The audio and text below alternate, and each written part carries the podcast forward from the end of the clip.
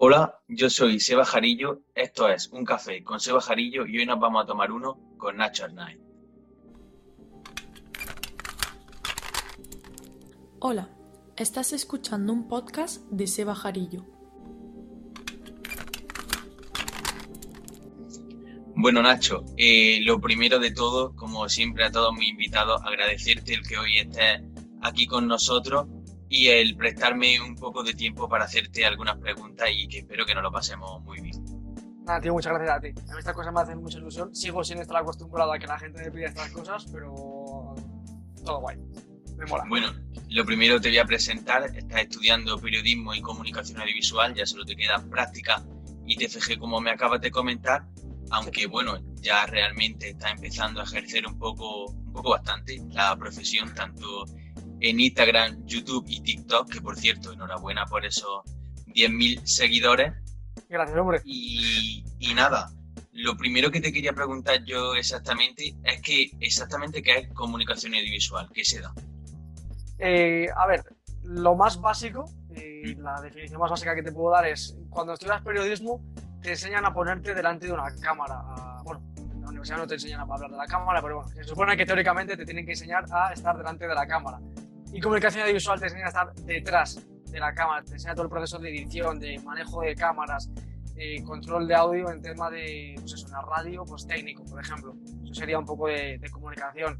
Eso, el tema de las cámaras, edición de vídeo, montaje, eso sería a grandes rasgos lo que es comunicación audiovisual como está muy relacionado, una vez que estudias comunicación audiovisual, como le pasó a Rodrigo Fáez, que él estudió comunicación audiovisual, puedes derivarlo en periodismo. Lo que puedes tener un 2, se te puede dar bien el, el hecho de hablar en, en, cámara y que al final, si estás estudiando comunicación audiovisual y te enseñan a manejar la mesa, la mesa de, de mezclas, por ejemplo, de una radio, eh, realmente vas a practicar con gente que esté hablando en la radio. Y al final te va a llevar un poco de, de ese periodismo, de hacer esas cosas. Claro, al final las dos carreras están bastante conectadas y bueno, vamos a empezar ya lo que viene siendo la entrevista. La primera pregunta que le voy a hacer yo a todos mis invitados es que si te gusta el café. Hombre, mira, ahora porque no lo tengo aquí, pero me he tomado uno hace nada y soy de beberme 3-4 cafés eh, cada día hasta tal punto de que ya no me hace efecto. O sea, yo me tomo un café y a los 20 minutos tengo un sueño que digo, bueno, ya está. Ha habido veces que me he un café a las 2 horas me he tomado un Red Bull y por la tarde me he tomado otro café. Hijo mío, he dormido como si tuviera dos años. Espectacular, es una espectacular. O sea, no me hace nada de efecto la cafeína ya, pero cero. ¿Y qué tipo de problema o es algo bueno? ¿Qué tipo de café es tu favorito? Eh, me compré me he comprado una cafetera, una, la mítica de esta italiana. Sí. Y me hago café, pero en plan, el típico café con agua y ya está. Ni leche, ni azúcar, he ido evolucionando. Al principio era café con leche y 3 kilos de azúcar. Fui modelando un poco la cantidad de azúcar hasta tal punto de que ya no me he hecho nada. Y pocas veces me suelo pedir café con leche. Si voy a un Starbucks o una cafetería, pido café solo. Sí, yo creo que todos, yo creo que todos hemos empezado un poco así, café, leche y 4 kilos de azúcar y ya luego al Claro. final yo, yo empecé así y ahora solo con hielo. Me recuerda mucho al tema de la cerveza, ¿sabes? Está muy amarga al principio y dices, va, no me gusta nada. Y al final te vas acostumbrando, te hace el paladar. Y hombre, está rico. Bueno, la siguiente pregunta, que es para ver si podemos hacer un juego o no al final de la entrevista, es que si te gusta el FIFA y más concretamente el Ultimate Team. No tengo el FIFA, el, el último FIFA, porque no me lo he podido comprar todavía, pero soy un friki. Soy malísimo, sí, pero doy el máximo de mi juego. Bueno, eso está bien, así que luego haremos el juego ese que te tengo preparado. Y nada, vamos a pasar ya un poco al tema de periodismo. Eh, bueno, como he dicho, tú estás estudiando periodismo y comunicación audiovisual y yo quería preguntarte por qué te parece, qué te está pareciendo la carrera. ¿La recomendaría? Hola, estás escuchando un podcast de Seba Jarillo. A ver, yo la recomendaría. Esa sonrisa que me estás echando es porque sabes por dónde voy a ir. Yo se la recomendaría a la gente quiere estudiar periodismo de verdad. Eh, que le apasiona el periodismo deportivo, el periodismo político, internacional, periodismo. Ahora, cuando tengas la carrera, tú te imaginas, me van a enseñar a escribir eh, que ni Arturo Pérez de Reverte, voy a saber hablar mejor delante de una cámara que Matías Prats. Y hombre, no. Eh, da gracias a que vas a tocar una cámara en la carrera, da gracias a que vas a hacer prácticas durante la carrera, en plan asignaturas prácticas, porque lo que es enseñarte el oficio de periodista, el enfrentarte a una redacción, el enfrentarte a una cámara, hablar a la cámara, hablar al micrófono, todo ese tema, redacción y todo, igual no es lo que más te enseña la carrera. Prefieren enseñarte, eh, por cuestiones eh, que no comprendo, que es eh, un, reportaje, que es una noticia, que es una crónica. En primero de carrera, vale, dices, acabas de entrar, estas son las diferencias, esto es lo que vas a empezar a hacer cuando estás en cuarto de carrera y te están explicando otra vez lo que es un reportaje, lo que es una crónica, lo que es una noticia, dices, vale, me quedó claro en primero, me quedó claro en segundo y me quedó claro en tercero. No hace falta que me lo expliques cuatro años seguidos. Gracias. Así que yo te recomendaría, recomendaría en general hacerla si te apasiona, sabiendo que la carrera, hablando mal, es una mierda, pero eh, aprendiendo por tu cuenta afuera, como estás haciendo tú, como he hecho yo y como ha hecho un, montón de gente, por ejemplo, Campoy, eh, cuando entró en, charlas. Sí. Y a ti te quería preguntar, en tu inicio, ¿tú tenías algún ídolo que, bueno, alguno que fuese como tu ejemplo a seguir dentro del mundo del periodismo? A ver, yo al principio, eh, yo me metí en periodismo por mi primo, que estudió periodismo. O sea que mi, mi referente al entrar en, periodismo eh, era mi primo. Y eso que él no se dedica al, periodismo deportivo. Pero era como una figura que, que yo siempre he tenido como, como referencia en tema de estudios y tal. Y una vez entré, pues me fijé en los Maldini, muy mítico decir Maldini, Maldini, Axel Torres, eh, luego ya a medida que ha ido evolucionando todo, pues Álvaro Benito, hasta el punto, a finales de primero de carrera, eh, de considerar referentes a Juan Arroita, Guille, Andrés en su momento cuando estaba, Diego ahora que está, Adri, ¿sabes? Toda esta gente, Miguel Quintana, etc. El nuevo periodismo de YouTube. Sí, sí, sí. Yo te he hecho esa pregunta porque yo tengo un claro ejemplo a seguir que lo sigo desde campeones prácticamente, que es, es un buen amigo tuyo como es Juan Arroita en charlas de fútbol. Probablemente uno de los mejores periodistas, no te voy a decir no conocidos, pero dentro de los grandes, Axel Torres, Maldini, toda esa gente, se suele dejar apartado, no sé por qué, a este tipo de periodismo en YouTube y Juan Arroita en periodismo YouTube es eh, rey. Sí, sí, la verdad que un, un, ídolo para mí, yo creo que para mucha gente que está empezando. Y volviendo un poco al tema de los estudios, ¿tú crees que si tú quieres ser periodista 100% hace falta, eh, o sea, es bueno estudiar el doble, el doble grado que tú estás haciendo? A ver, eh, yo te soy sincero, mi, mi idea inicial era hacer periodismo en historia, ¿sabes? Sí. Y el día que hice la matrícula, dije, no tiene sentido hacer periodismo de historia, tiene más sentido hacer periodismo de comunicación audiovisual. O sea, yo, por ejemplo, me he metido a comunicación audiovisual eh, en extremis, pues porque me sonaba mejor con periodismo. No era mi opción principal, ya digo, fue al minuto de, tener que hacer la matrícula. Eh, mola porque tienes dos carreras, cuando pones currículum tienes este doble grado, pero eh, hay muchas asignaturas que se solapan y el problema de los doble grados es que no hay optativas. Tienes todas las troncales de periodismo y todas las troncales de comunicación visual. ¿Qué pasa? Que hay muchas que coinciden, la materia es muy parecida y estás dando cinco años y asignaturas que son prácticamente las mismas, todo el rato, todo el rato, todo el rato. Por ejemplo, en tercero de carrera, el año pasado, hace dos años, eh, di una asignatura que era planificación de proyectos audiovisuales, no sé qué, era crear una página web con un programa y luego de diseño gráfico audiovisual era crear otra página web. Al final e, es muy repetitivo. Si haces el doble grado, tienes que tener en cuenta que lo vas a hacer, al menos en la de Juan Carlos, que es donde estoy yo, por el hecho de tener ese doble grado. Mm, porque son muy similares las asignaturas. Hay muchos periodistas que piensan, como Juana Roita, por ejemplo, que no es esencial tener la carrera de periodismo, tener el grado de periodismo para ejercer la profesión, ¿Tú qué piensas sobre este tema, sobre el intrusismo? Hola, estás escuchando un podcast de Seba Jarillo.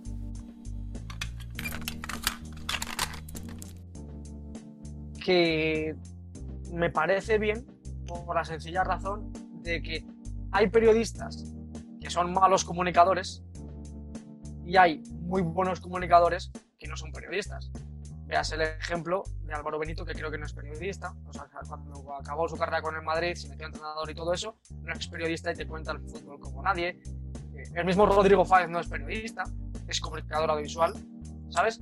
Eh, mucha gente, eh, no Maldano no es periodista, Michael Robinson no era periodista, ¿sabes? hay de todo, hay periodistas que comunican muy bien y a los que no se le valora mucho, y hay mm, periodistas que comunican mal y que eh, por alguna razón están en un puesto muy alto donde, te, donde eh, estás muy expuesto a la opinión de la gente y hay comunicadores eh, que no son periodistas y que le dan 3.000 vueltas a, a, muchos que hay en el sector. Así que me parece bien no coger a cualquier persona por ser famosa, lo típico de coger futbolistas, Cañizares lo hace bien, Valdano con el paso del tiempo lo ha hecho muy bien, el mismo Álvaro Benítez, te digo, lo hace perfecto, pero no por el hecho de ser futbolista, por ejemplo, eh, significa que te vayan a contar bien las cosas. Es, es, muy difícil ser buen comunicador y por eso, si aparece alguno que no es periodista, hay que aprovecharlo, porque a la gente le interesa y es una forma de llamar la atención. Así que yo lo veo bien. Sí, lo bueno, yo creo que al final, al fin y al cabo, lo bueno de los futbolistas es que pueden eh, ver como dar otra visión del, del fútbol claro. y un ejemplo que te quería poner yo de una persona que no es periodista y para mí es una de las mejores es Miguel Quintana, por ejemplo. Miguel Quintana. Dejó la carrera en cuarto, si no me equivoco, dio tres años y luego dejó la carrera y míralo, ahí está, y para mí es uno de los mejores periodistas deportivos aquí en España. Y bueno, sí. pasamos a la siguiente pregunta, si te parece. ¿Cómo crees que se está adaptando el mundo del periodismo a las nuevas redes sociales? ¿Tú crees que lo está haciendo el... bien o, los medios tradicionales. El, mal. Los medios tradicionales están les cuesta adaptarse muchísimo. Te iba a decir, la nueva generación de periodistas, bien, porque saben aprovechar de esas redes para dar el salto. Ahora, los medios que han estado anclados, marca, as, etcétera, etcétera, les cuesta más. Porque sí. salir, salir de su zona del confort y empezar a hacer esas cosas, eh, no lo ven como hacer periodismo, lo ven como una forma de entretenimiento sin más. Y al final, eh, poco a poco, el periodismo tradicional va muriendo, todo va, todo va derivándose a las nuevas redes y pues van a acabar bastante mal. Yo creo que van a acabar. Por no haber sabido adaptarse en su momento, han tenido muchísimo tiempo, lo han seguido viendo como una cosa que no llevaba a ningún lado y al final lo que no llevaba a ningún lado es quedarse donde estabas. O cambias o estás muerto. Yo te voy a poner un claro ejemplo.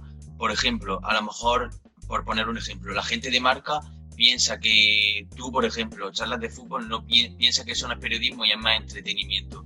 Pues a mí, sinceramente, el vídeo que tú has subido hoy de la dupla de Eun Milson y Harry Kane sí. me queda mucho más claro o me informa mucho mejor, me comunica mucho más claro eh, que a lo mejor un artículo de marca. O sea, hay que aprovechar esos nuevos medios de comunicación audiovisuales que la verdad que yo creo que están muy, muy bien Claro. porque a la vez que informa, también entretienes, que es una cosa que yo creo que le falta a los medios tradicionales.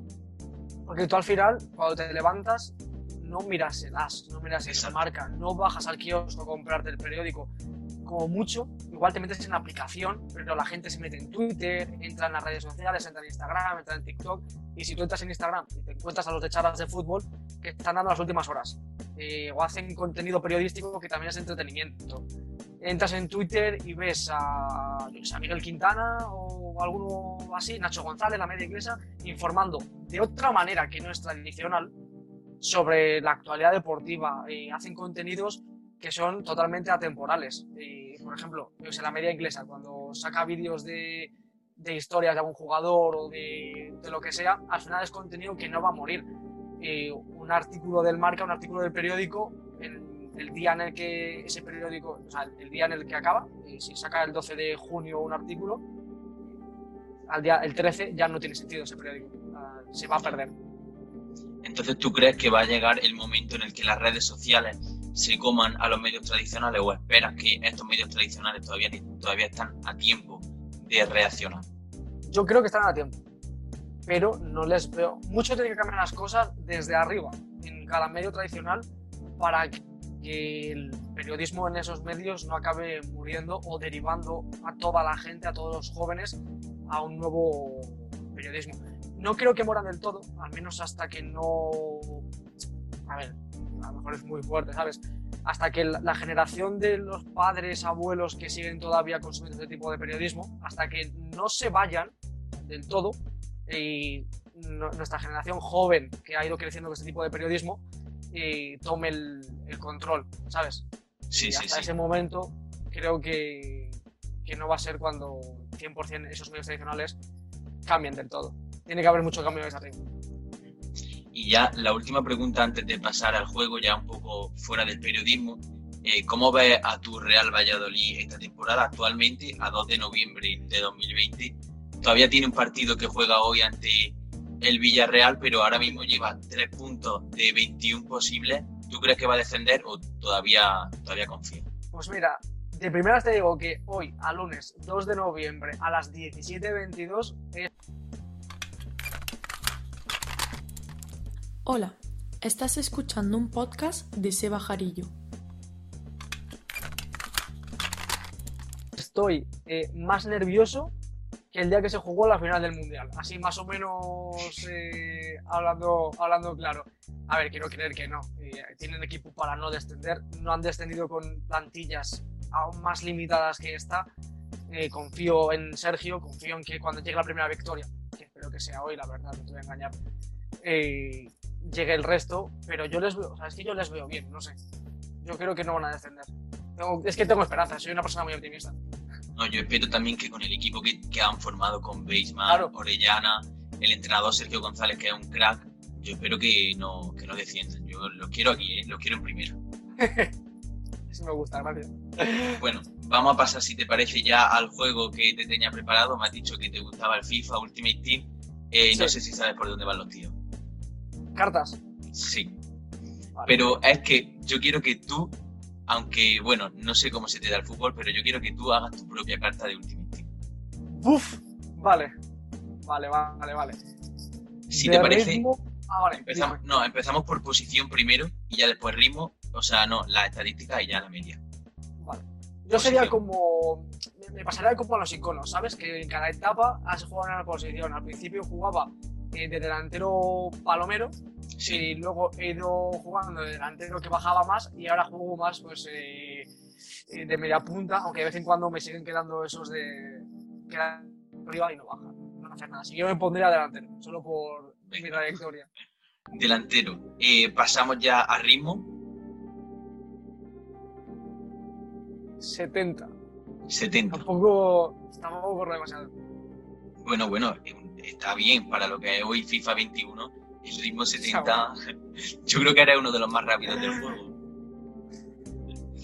Pasamos ya a tiro.